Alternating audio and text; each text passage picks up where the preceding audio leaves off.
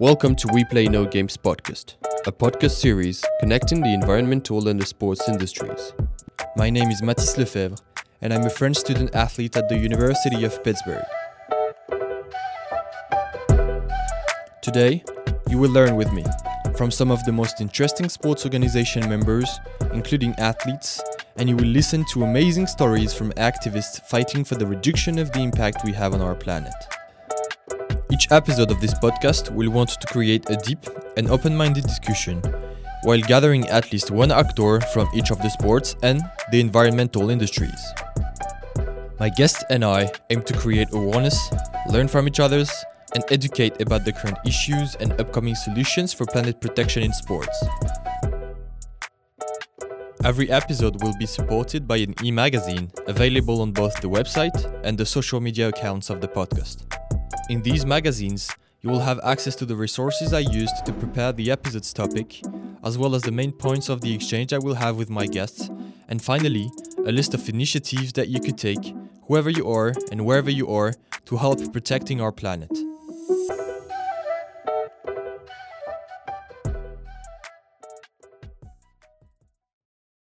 Santiago, Valentin, Julien, I'm so happy to have um, you all as my guests for this new episode. How are you all doing?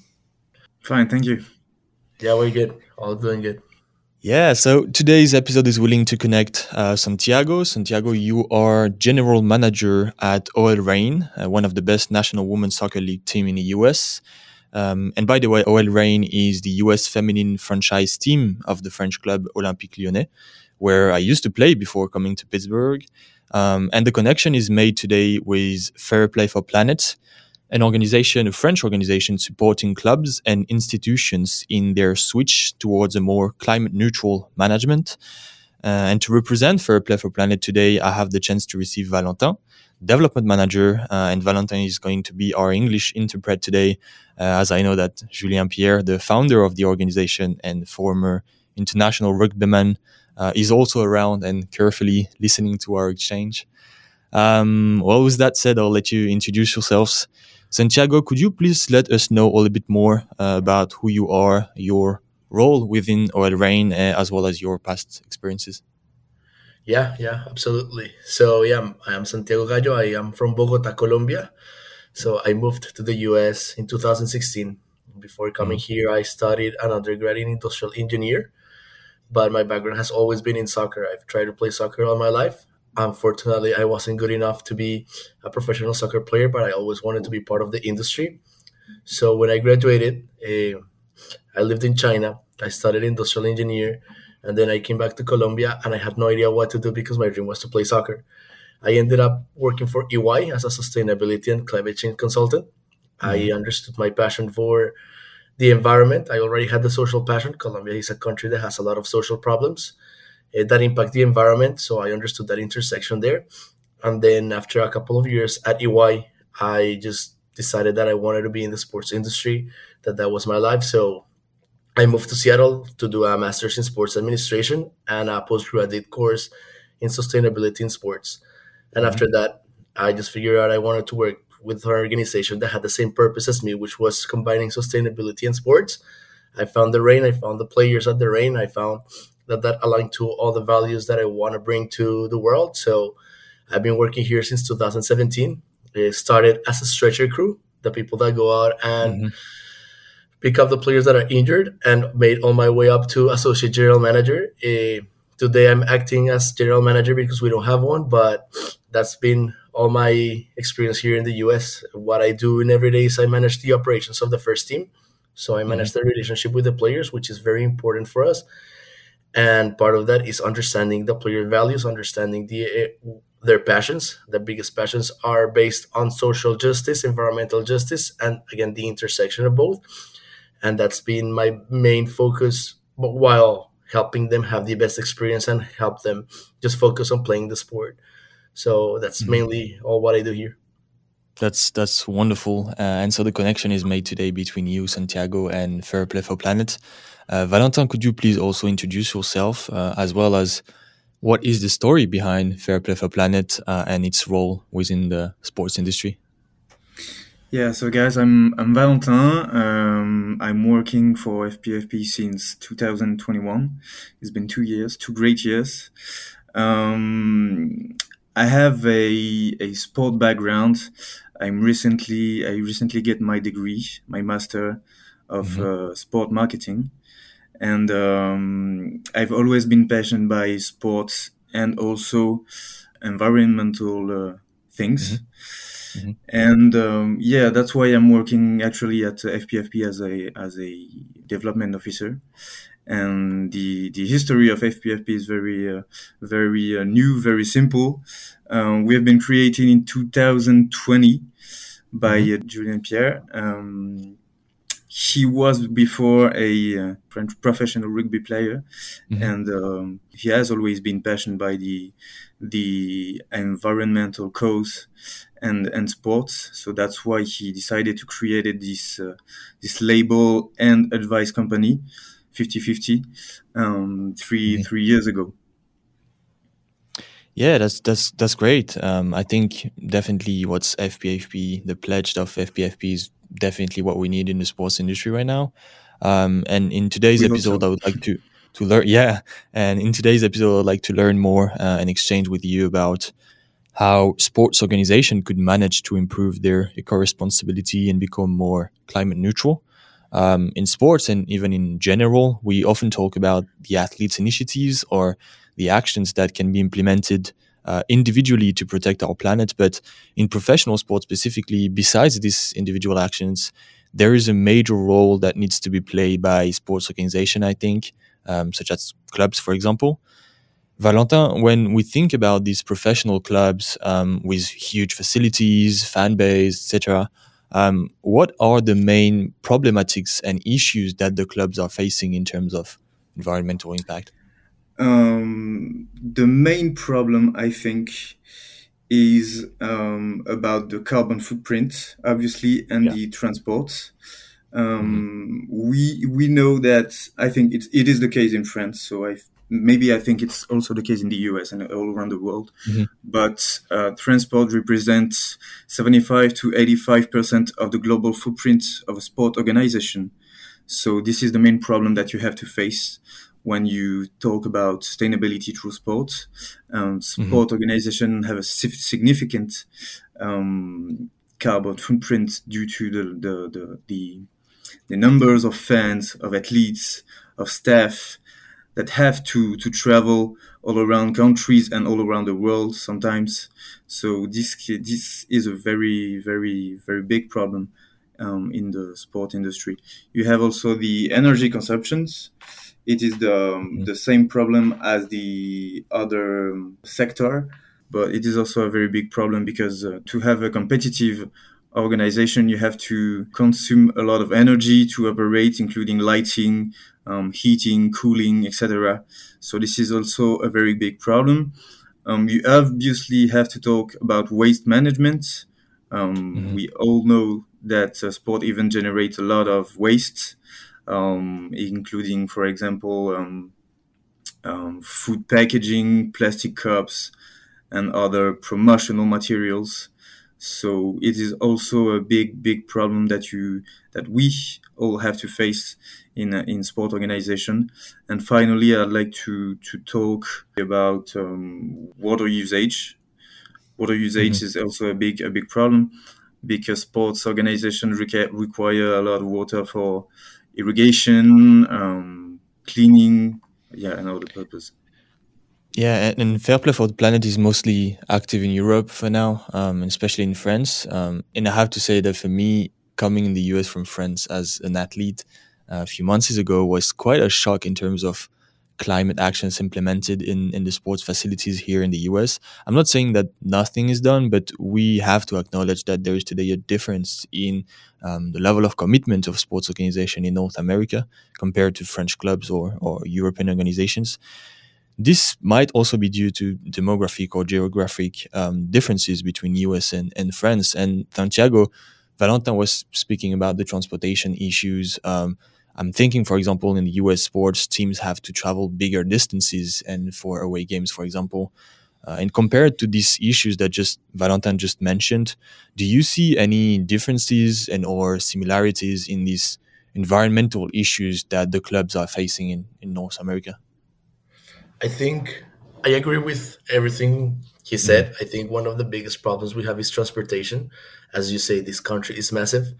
This mm-hmm. country is way bigger than Europe. So, like, for us as a team traveling to Orlando to play a game, just be there two days and then come back, it's a six hour flight. Um, and that's crazy. And when we measured the carbon footprint, just the basis was that 92% of our emissions came through that, understanding that we don't measure everything. We don't have a lot of that we have under control, but the transportation is a big challenge. And that's something that we, even though it's very hard to control, it's something that we're looking forward to see if we can offset, if we can invest in the future. That's one part of it. Uh, I think another problem that we have uh, especially in the US, is how or sport organizations market sustainability and the environment. I think there's a lot of greenwashing, and that's mm-hmm. due to how this country has been run. Uh, this country has been run about consuming, consuming, and consuming.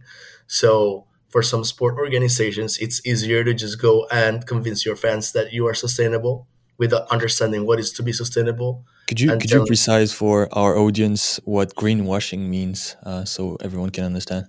Yeah, greenwashing is when you are telling people that you are sustainable, that you, for example, are carbon neutral, but you really aren't. So you're not telling the truth mm-hmm. to your audience. Yeah, uh, so it's eh, basically lying uh, about exactly. about green initiatives that you are supposed to take, but you don't really take. So that's a big part here, and it's very hard to be carbon neutral in a country like the US because mm-hmm. of all the different factors that you have. So I think that's another big problem, and that's why us at the Reign started very small because we first wanted to um, measure what we could. Because if you mm-hmm. don't measure, you don't you cannot understand what you are going to to attack or to tackle in the future. So I think that's another big problem. And then the third problem is the materials that are used because we're because we're in a culture of consu- of consuming, consuming, and consuming. We try to go cheaper so we make more profit, and we sacrifice the environment and social justice for the profit. And when you start using more plastic, you start using styrofoam or other materials that that that will affect first the life cycle of whatever you're consuming. Let's say a piece of meat or a piece of chicken or even a vegetable, mm-hmm. and then um, that ends up being eaten by our athletes or by our fans, and they don't also understand what comes behind all of that. Yeah, I completely understand what you said, and we'll come back later on what you implemented in in Reign, uh, even if it's you know a first step, as you said. Um, now, in, in, my opinion, if the clubs are concretely witnessing these issues and the importance of solving these issues within their institutions, as you do, Santiago, I think for me, it's already a great way to start taking action. Uh, and, and Valentin, it is at this moment that Fair Play for Planet has a major role to play. So, facing these environmental issues, what are concretely some solutions that can be implemented and that will require Fair Play for Planet to be involved? Um, yeah, I, I, just wanted to, to, to say something about what Santiago said. It's very interesting to, to, to take the example of transport because it is it is you can see it as a, as a problem, but personally, I prefer to see it as a a way to make you rethink the whole organization and the the whole way to mm-hmm. practice mm-hmm. sports. The mm-hmm. example of the, the the planes, you have to go to Orlando and come back in two days. It's a big problem, but maybe in tomorrow, it will make you make us think about another way to play sports. Maybe we have to to to create smaller events. Maybe it will be in just one city. Maybe fans are going to go to stadium one time in a month instead of three, four, five times. So it is a very important question, and it's very interesting to to rethink about the whole the whole way to, yeah. to practice sport. And I, and I see it as a solution as well. You know, I was just asking about the solutions that could be implemented to answer the issues that you mentioned just before, but it is also a solution. It's not only about the clubs, yeah. but it's probably the whole sport system that that has to be revisited or um, different. You know, uh, so I think it's it's very interesting. Now, do you have any other like specific solutions for clubs? You know, more for institutions instead of the whole sport system that could be implemented, or that could be great examples of how to face these environmental issues? Yeah, um, you obviously have to to to promote and to encourage sustainable transportation, uh, mm-hmm. such as cycling, walking, pu- public transport, etc. Mm-hmm. But you can also, um, for example, um, adopt eco-friendly materials, uh, use eco-friendly materials such as uh, recycled plastics, um, biodegradable materials, um, mm-hmm. sustainable fabrics for sport equipment, um, and all those, thi- those things. Um, you can also partner with sustainable companies to help you to um, take those subjects carefully. Um, partner with those sustainable companies that share the same the same values and goals, um, to to help you to reduce carbon emissions, such as FPFP, obviously. Um, and also you can you can promote this is a very important point you can promote environmental awareness uh, through your club but also through schools uh, university um, because uh, future mm-hmm. generation are are very important in order to fight um, to, to, to, to, to have a more sustainable planet and mm-hmm. Uh, yeah this is a big point too yeah, so and and when Fair Play for Planet is supporting a club in these solutions, um, it is your role, right, to promote and do this promotion within the club, within um, the athletes, for example, or universities or school. Is it something that you do, or is it something that you mention to the club so the clubs does it as the club, you know, institution? Um, both, both. Okay. Um, it is important that the the action plan comes from the club. Um, mm. All the all the, the staff, the fans, um, the players have to be implemented into that plan because uh, it is very important to um, to um, to uh, develop the plans all around the club. Um, but we also have to help them because sometimes there's a lot of people through organization that are not very um, very aware of the um, the uh, eco responsibility and those subjects. So mm-hmm. sometimes we have to to help them to uh, to be more sustainable. Okay, um, and and I have a great examples in mind. Um, OL, actually, the club OL in in in France, which is a mm-hmm. franchise of Reign uh, in the US. Um, has been working with you, Fair Play for Planet, to, to develop a more sustainable management of the club, of the facilities around uh, the yep. stadium. I know I've seen that. I've acknowledged and witnessed the development of more sustainable uh, facilities. So this is a great example for me um, to illustrate here. So basically, in this process with OL, you, Fair Play for Planet, were the connection between OL's willingness to make something and create a more sustainable facility and more a more sustainable club. And you are the connection between this willingness and the actual implementation right? Yeah exactly. Exactly. But OL is a is a very uh, particular organization because they, um, their awareness was very clear when they when they came to uh, to us to mm-hmm. uh, to develop that. So they, they had they had um, a lot of advance um, when we when we reached them, and they they were um, maybe the first the first organization in France to uh, take those subjects of the eco responsibility uh, mm-hmm. very seriously. So that's why I think uh, today it is the the the best grade that we have at FPFP. I think. Okay. It is the only organization that have two stars. Um, okay. So, so basically, so so everyone can understand, you yeah. are grading the clubs you're working with to understand uh, what are their climate neutrality and basically the level of commitment in environmental issues from the clubs, right? This is the grade exactly. that you talk about. Yeah, yeah, we have a we we we created three three years ago a a big questionnaire. It is 300 350 questions um, okay. divided through uh, 18, 18 themes and mm-hmm. um, mm-hmm. this is how we we we are able to to grade sport organization and then uh, it is very simple if you have uh, 40% you you get one star 60% two star and 80% three stars and okay. OL is the only is the only organization that that have uh, has um, two stars and then okay. we do mm-hmm. an audit to to see what is and what is not done on the in the into the club and um, mm-hmm. and then we can communicate and and make uh, make the, the the action plan so I was about to ask you what are the steps for a new club, a new connection club to um, start the process with you? Would it be this actual quiz and questionnaire to understand yeah, for you exactly. to understand what should we start with? Right, this is the first step they should follow. This is the first step. and this is the main tool tool that we use to to to to grade them. Okay. And and Santiago, before this episode, you had never been in contact with Fair Play for Planet, but you still have a very um, developed awareness about these topics, as you mentioned before. Um, I know you've participated to the last United Nations for the Goals program. Uh, and especially the Sports Development Day recently. Um, and later, we will also talk about some actions you implemented with the players within OL Reign facilities. But did you ever think about the solutions that Valentin mentioned here that Fair Play for Planet is implementing? Um, do you think that they could and should be implemented in US sports organization?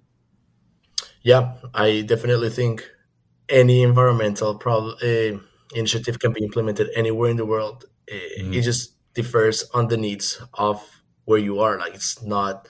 I don't think Colombia has the same problems yeah. as France. Uh, it's just a matter of understanding the priorities involving with the stakeholders mm. and understanding what are their immediate needs, their medium term needs, and their long term needs. So I think engaging with organizations like Valentine's one is very very important, but also like talking, discussing, and and like stocks or discussions that we're having right now. Yeah, and I'd like to come back on the specific actions that you implemented within uh, OL Reign. Um, I've spoken recently to Lauren Barnes, who's actually one of the top players of your roster in, in OL Reign and who's also very involved in climate actions within sports. And she told me about this initiative that you had taken in the locker rooms, for example. Can you let us know a bit more about these first steps that you took uh, in the yeah. club? Yeah. Yeah. So everything started because of COVID, pretty much. Mm-hmm. Um, I mean, before COVID, Lou, it's our captain and I mm-hmm. was the team administrator of the team. So I was the, the person involved in the logistics, understood the need that we had because of our passions for environmental sustainability. And we wanted to do something, but we never got, we didn't have enough resources to do something like maybe OL does, or mm-hmm. we never got like the um, buy from the ownership to invest resources. So what we did was, okay, let's see what we control and let's try to do something with it and what we controlled at that time of COVID was the materials that the organization uses, measuring our carbon carbon footprint, understanding what we could measure and what we couldn't. We measured our air travel to the bubble that we were going to go in sports, mm-hmm. in, in the sports environment, and the um, land travel or ground transportation that our players were doing because all of them were connected in the same bubble. All of them were pretty much going to the same places either in a bus or in vans. So we did those two things to start. Then we were going to focus on food and then we were going to focus on stuff that we couldn't control very much that was based on our fans' behaviors, which is something that we were still thinking about. But we, we started with that and then we also focused on what a professional athlete needs when they travel, what materials they use, and how mm. we can use those materials in to be more eco-friendly. What we saw is that we use a lot of plastic and a lot of non-reusable materials. So what we decided to do with Louis, we're going to reach out to different partners, and she used her platform. She has a lot of followers in Instagram to find uh, partners that, that would be able to give you like the menstrual cup that we're give mm-hmm. you we're able to give you like reusable stuff that an athlete travels with to their games. And we ended up reducing our waste i would say in 40% and creating partnerships with local organizations and promoting also local businesses in the um, in, in, the area. After that uh, we had like a little bit of trouble moving inside the seattle area because we've been moving in different facilities but after that in the locker room we created a partnership like we started to when OL bought us we started to see that there were more resources so mm-hmm. we decided that we were going to okay go back and ask for the buy-in of ownership. We got the buy-in of the owner at that time, and they helped us work internally with the internal stakeholders of the organization. That meant our marketing department and our sponsorship department. Mm-hmm. We set up some like meeting discussion tables, and we ended up having a sponsorship with a company called Everybody Water, which is a okay. a company that promotes women businesses that uses one percentage of their profit to invest in women businesses or mm-hmm. in businesses in Central and South America where women are single and have kids and have and need to walk a long distance to get access to water. But most importantly, it was cupboard water. It was not plastic. So we reduced our usage of plastic, I would say 85%. The only usage of water of plastic of plastic liquid that we had in the locker room was by Gatorade, which we further talked to them and they gave us refillable water bottles to do that. So that was the first big implementation we did in the locker room. Then we mm-hmm. went step by step. We looked at our player showers. We saw that they used one time used a shampoo and conditioner containers. So we went to a local business and we started buying gallons and refilling the shampoo and the body wash that our players did. And those small steps it took us to to like have Lou in eh, in different podcasts create more mm-hmm. more visibility and more awareness about the little things that our fans could do at home because at the end of the day we use our platforms to affect the amount of fans that are part of the go tour games or that feel passionate about our team and then the last thing we did was understand how we were impacting uh, the environment and that was measuring our carbon footprint and sitting down and understand what we control and we can control and also sitting down with all our stakeholders to understand their priorities. We did. I at EY I learned a lot about like the GRI um, methodology. The GRI is the Global Reporting Initiative, and it's a report initiative that a lot of companies use to report their sustainability reports.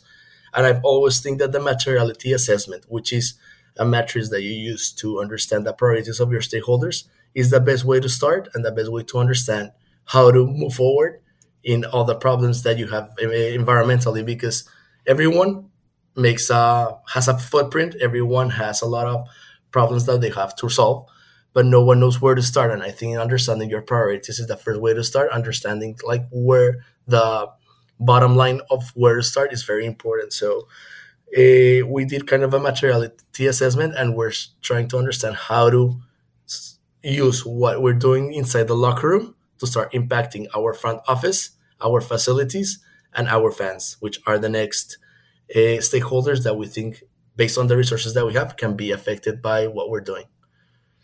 It's interesting to see that basically what Fair Play for Planet is doing with the quiz and the first steps um, supporting the, the the clubs and organizations. You've quite done the same, but in your way. You know, you've done the measurements at the beginning to understand on what uh, specific points you could uh, implement some action. It's very interesting, and also it com- comes back using Lauren uh, and other players. It com- comes back to the promotion of things. Um, and the influence of the players and the sports system um, widely uh, on this on these topics. Um, and and yeah, the last point that I feel is very interesting is that you adapted your implementation of initiatives to your specific team and your specific field. You know, you, I'm, for example, thinking about Everybody Water, which is uh, helping women initiatives, um, and you are a woman soccer team. You know, and in some ways, you have to do the same. Fair play for planet, right, Valentin? You have to adapt the initiative that you implement with the clubs. You have to adapt it to each club because each club is working differently and each organization is different, right? Yeah, each each organization is different, and uh, we work with very different uh, type of organization. We, for example, we work with a very small football local club um, near Paris, and uh, we also mm-hmm. work with Olympique Lyonnais. So this is not the same way to work mm-hmm. because um, the the small clubs uh, in general they start very, from the very bottom and uh, when you work with Olympique Lyonnais, you learn a lot of things too. So it is a very very different approach, and it's it is also a very different approach regarding to the the the the, um, the sport. Uh, we noticed that outdoor sport, for example, they they are very much um, more uh, concerned and mm-hmm. very much more um, much more involved than some other sports. And to come back on what you you did, Santiago, I feel like this form of project is, at least for me personally, very interesting, as it comes from you, Santiago, and the club, as well um, from the players like Lauren um, that are willing to do something, even if it's not their prior role within the club. Uh, and in my situation, for example, I'm sometimes willing to do the same. You know, what could I do around me in the sports organization uh, I evolve in to bring my own positive impact and create something? And Valentin, it reminds me this resource document called the 10 Actions for a More Sustainable Sport. In French, it's called Les 10 Actions pour un Sport plus vert um, that Fair Play for Planet um, shared a few months ago and that by the way i will share in the wpng magazine related to this to this episode uh, and i'm wondering do you happen valentin to support or inspire sometimes individual actions uh, like players initiative for example or you focus only on organizations and clubs no we, we we really like to do to do that too um, every good action is um, is good for, for for for everyone for every club for every event so that's mm-hmm. why we are close to a lot of sport uh, sport athletes, such as uh, Lénaïg Corson, which, which is a, a, professional rugby player. Uh, we also worked with uh, Nikola Karabatic, the handball player, mm-hmm. And uh, we think that every uh, good action is um, is uh, good to share to everybody to create something something good from from that. Mm-hmm. And yeah, also the initiative you implemented, Santiago, leads me to another point I wanted to bring with you here. Um, FPFP is a supportive organization accompanying sports institution and individuals for uh, a more climate neutral management. But we talked about this earlier. It also needs to come from the clubs themselves and especially the club leaders. And your initiatives, Santiago, are great examples of concrete actions from a general manager um, of such a big sports organization. Valentin, do you feel like clubs and organizations leaders are moving towards a more climate responsible behaviors? Or are you still the ones that are creating the awareness, contacting the clubs and saying, okay, you have to do something, we can help you? No, they, they, they are actually in France doing a lot of progress. Um, okay. It's still uh, a, a big subject. Sometimes we we meet uh, organizations that have, are very late, and it is tough to to to um, to help them because you you have to um, to convince the whole organization, um, the managers, the the, the staff, um, the players, the fans, etc. But I think it tends to to to be rare in French sports, and mm-hmm. um, mm-hmm. organizations and players are are finding out that they have such a power of exemplarity, mm-hmm. and um, I think it is the main the main topic. They are finding out the, that they have a big exemplarity to do, and um, yeah, and and we talk about OL, uh, OL Reign, so women's soccer, OL men's soccer. You don't have only football and soccer clubs, right? You have other sports. Yeah, we work actually with uh, maybe ten or eleven sport, different sports such as rugby, basketball, handball, uh, football, mm-hmm. soccer, obviously. Um, and yeah, we don't we don't make a difference between uh, sports uh, or location or or the size of the organization.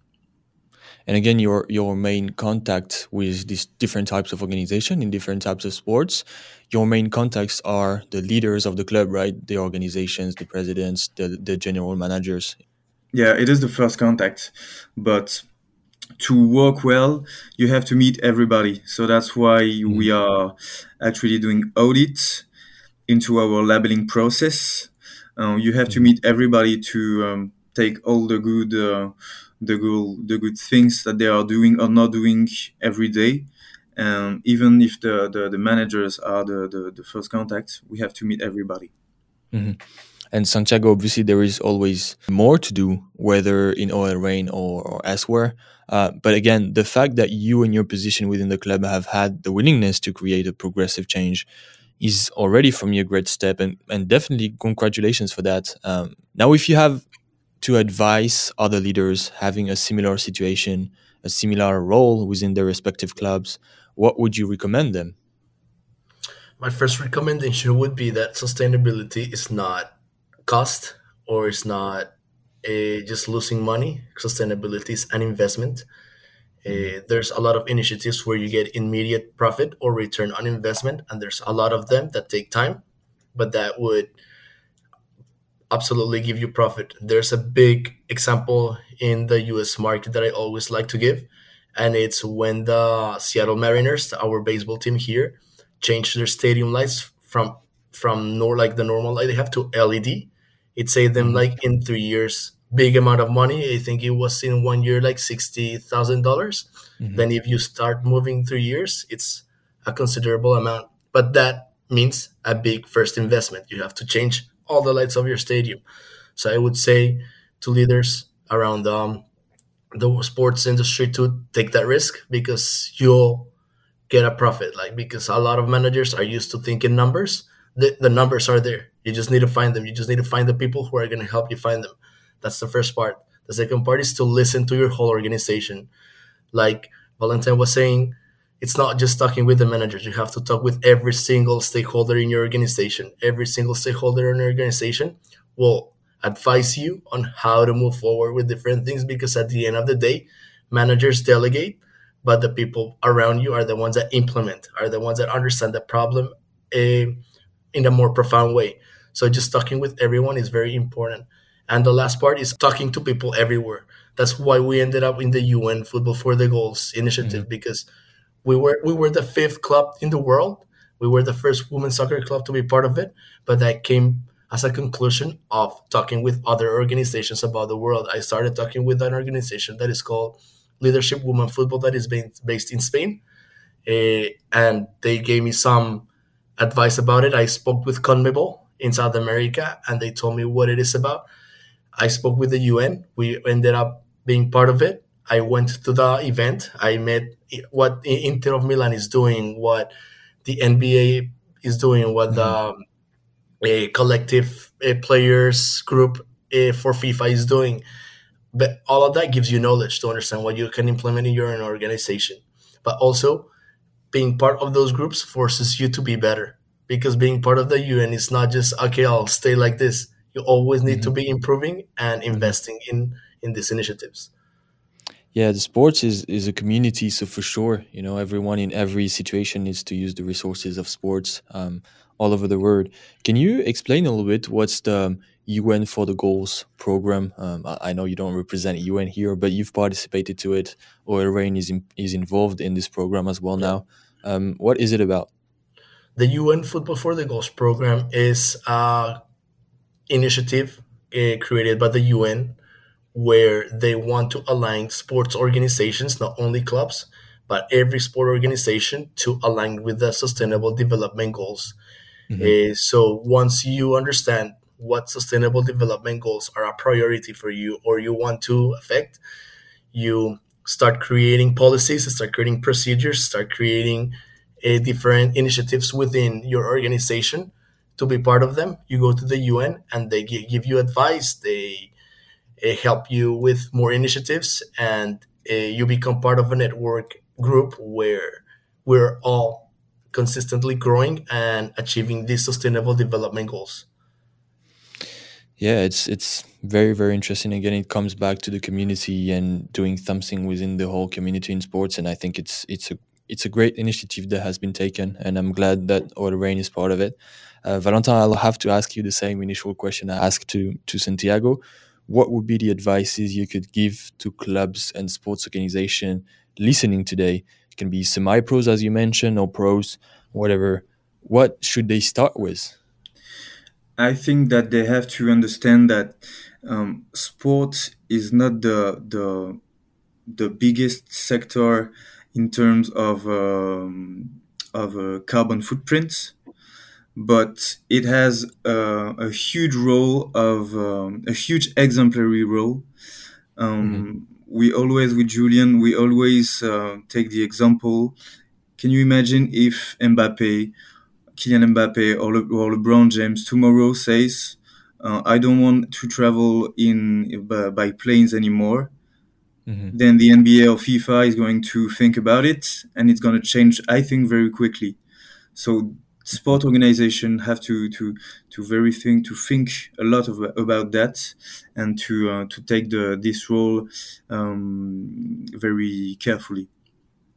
Yeah, it comes back once again to uh, influence of sports and the influence of either athletes or leaders within the sports yeah. organization. I, exactly. I, I, do understand. Um, well, we're heading to the end of our exchange, but it's it's really been a super interesting exchange. Um, I think it's going to be useful for our audience to understand this different point of view coming from clubs and sports organization and the resources that organizations like um, FPFP represents, for example. Um, Santiago, Valentin, Julien, thank you so much for all participating. We will definitely stay in touch, uh, and I wish you all the best for the upcoming events. I know that the season has just uh, started, Santiago, um, so good luck for it. And then Valentin, Julien, thank you all for participating. Thanks, everyone. Thank you. Thank you very much. Thanks for listening to today's episode. Don't forget to rate the episode and check the social media accounts of the podcast. Also, search weplaynogames.com for more content and to access the e-magazine, giving you resources about the episode's topics and initiatives that you could take, whoever you are and wherever you are, to help protecting our planet.